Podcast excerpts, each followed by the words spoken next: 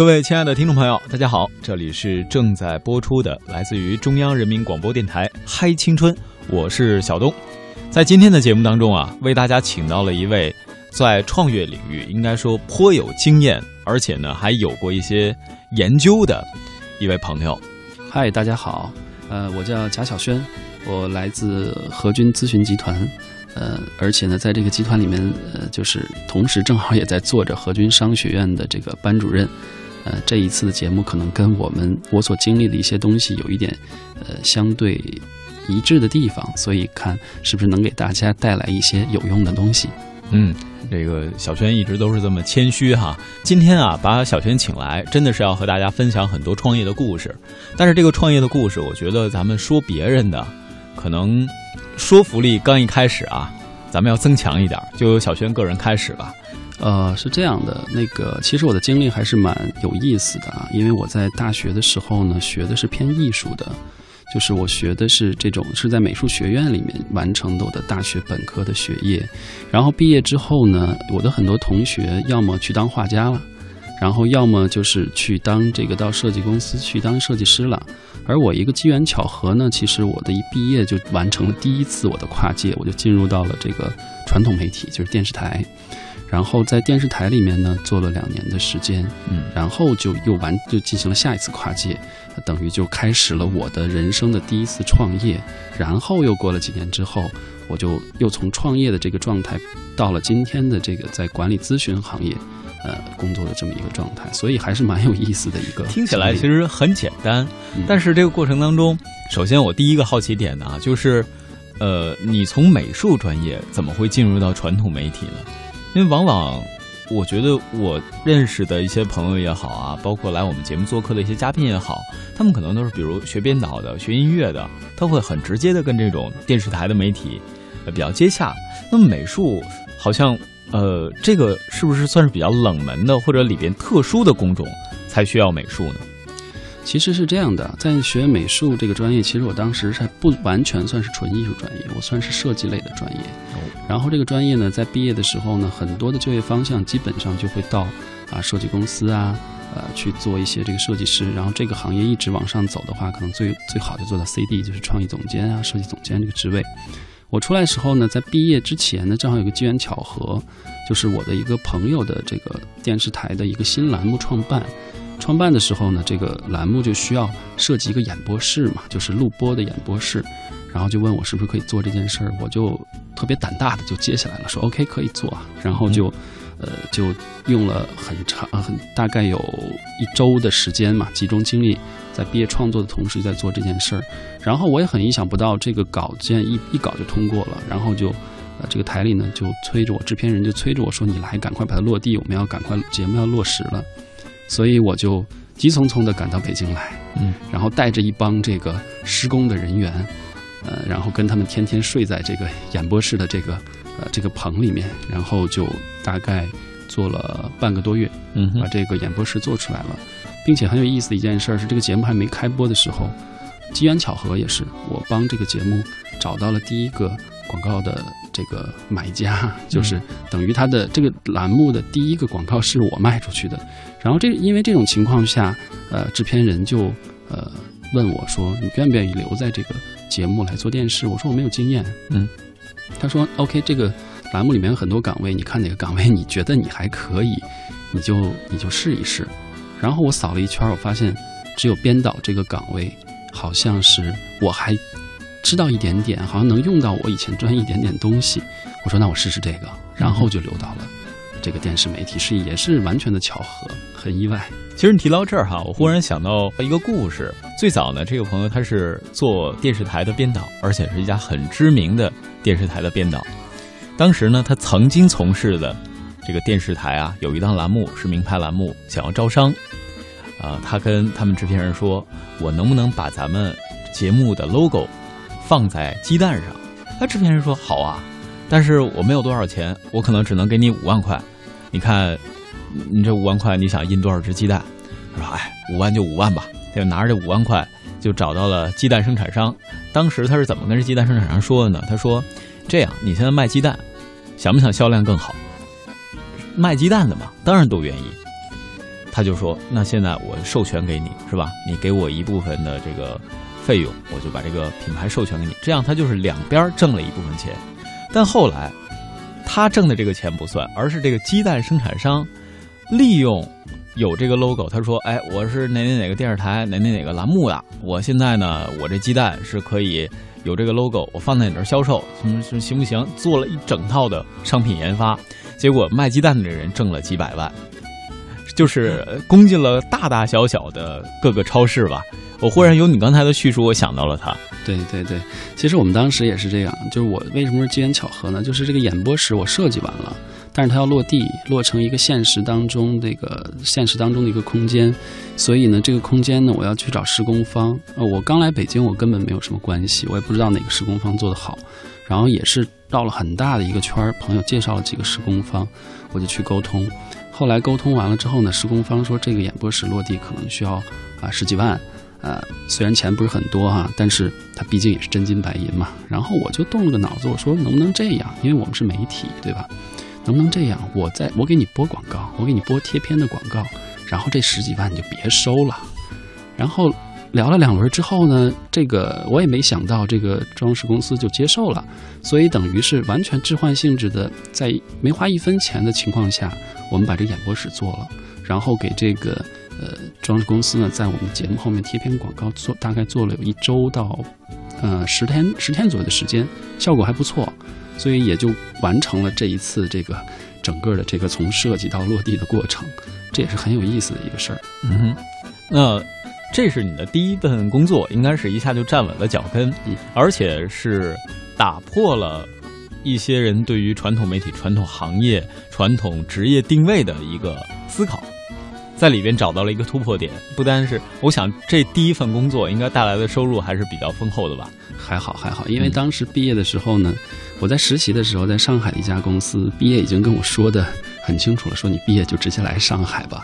然后我说：“那我要不然先把这份这个事儿干完了。既然已经答应朋友了，那干完我再去嘛。”那我也没想到这个事儿干完了之后，制片人就直接找我聊了。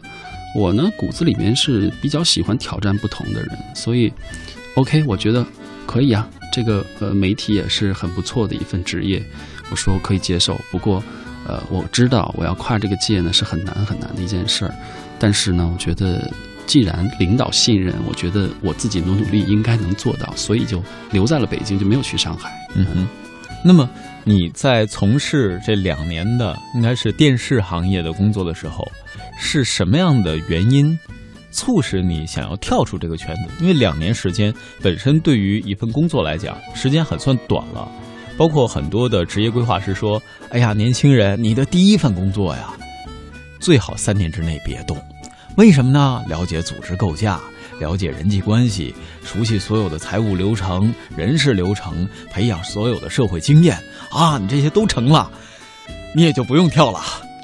对，当时是这样啊。当时我对自己的职业没有特别清晰的规划，然后，呃，在媒体的这两年，其实，呃，怎么说呢？我算是效率比较高的一份工作，就是从完全不会做这件事儿，到这件事儿做的比较熟，大概用了。不到三个月的时间，然后就是从一个我要编一个片子，一个一个新闻，呃，一分钟的片子，我要用一个通宵的状态，到我在编这个片子只要一个半小时的状态，可能这个经历了三个月的时间不到。然后整个呢，在这个过程当中，我们也知道媒体其实跟方方面面的接触非常多，然后通过跟方方面面的这个企业也好，各方面的这个组织接触也好呢，其实了解了很多企业背后的组织背后的事儿。那其实为什么又换了一份工作？也不叫换了一份工作吧，其实它本身是因为我自己心里面总有一个小火苗在烧着，就像现在广大的这个。创业朋友，其实很多人创业，就是希望能够挑战一下自己，就是觉得自己心中有个梦想想去追。我当时也是这样，嗯，大概做了两年的媒体之后呢，我看到了很多这个现实中创业成功的例子，现实中的这个呃各种各样的经营成功的例子，我这个小火苗就烧起来了。嗯哼，烧起来之后呢，然后呃我自己做了一个决定，我是说啊，我要请大概一周的假，然后呢，呃，我坐着火车。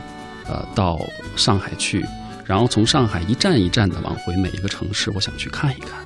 就像前之前有人说的那个世界那么大，我想去看看哈，我就从上海一站一站往回看，然后一直呢从上海这样的国际化大城市看到看到昆山，看到苏州，看到无锡，看到。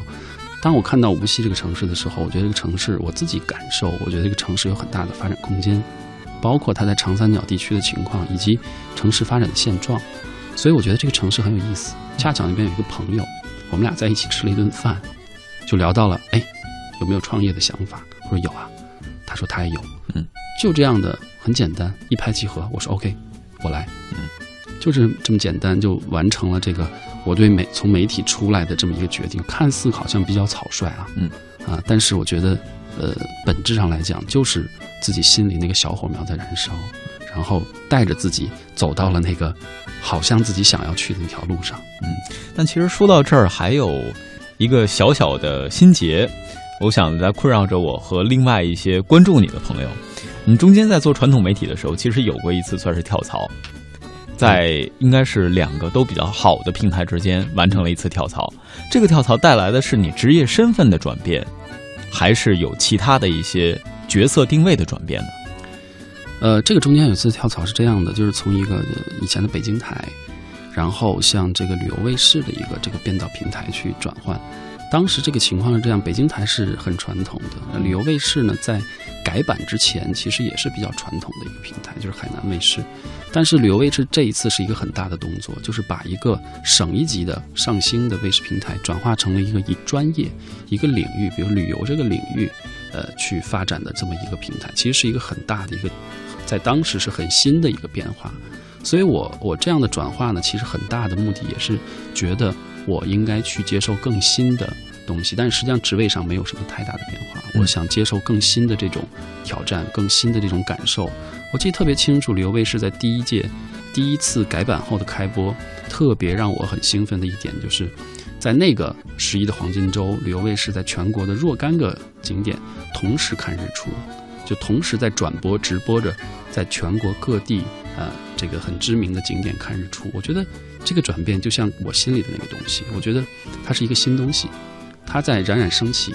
我是不是能够参与到其中？我是不是能够感受这种零的重新的开始？嗯，这是我最大的一个呃转变的原因。嗯嗯。所以现在有很多从所谓的传统媒体开始创业的人，他们大概会呈现两种思路。第一种呢是会把传统媒体贬低到不行。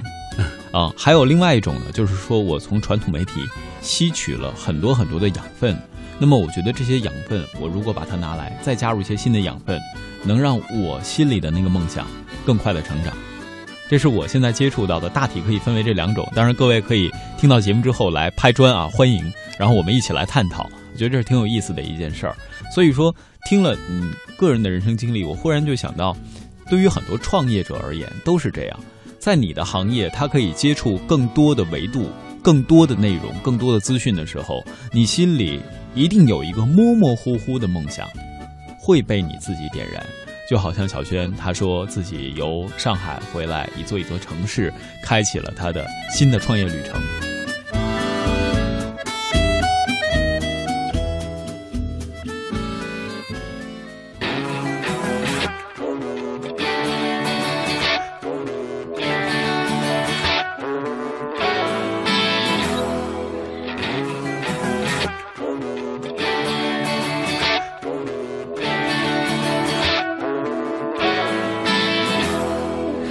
Bittersweet thing. Could this be a dream?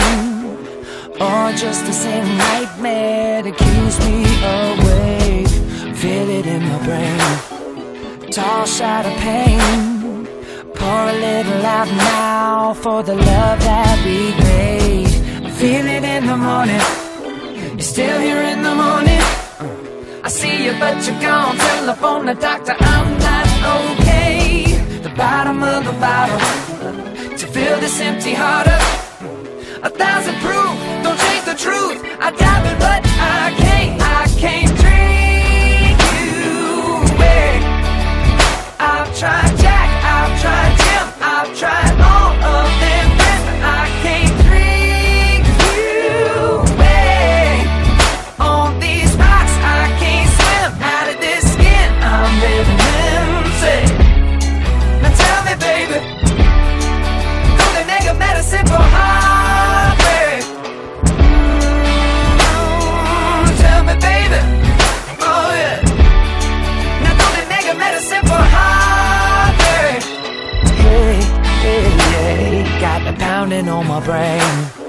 So I drowned it away. When the sun comes up tomorrow, you can find me doing the same. Cause I just can't forget the way we turned out this bed. And now the only thing that sleeps here is a ghost of you instead. And then I feel it in the morning. Uh, you're still here in the morning. I see you, but you're gone. Telephone the doctor, I'm not okay. Bottom of the bottle. Uh, to fill this empty heart up. A thousand proof, don't take the truth. I'm diving, but I can't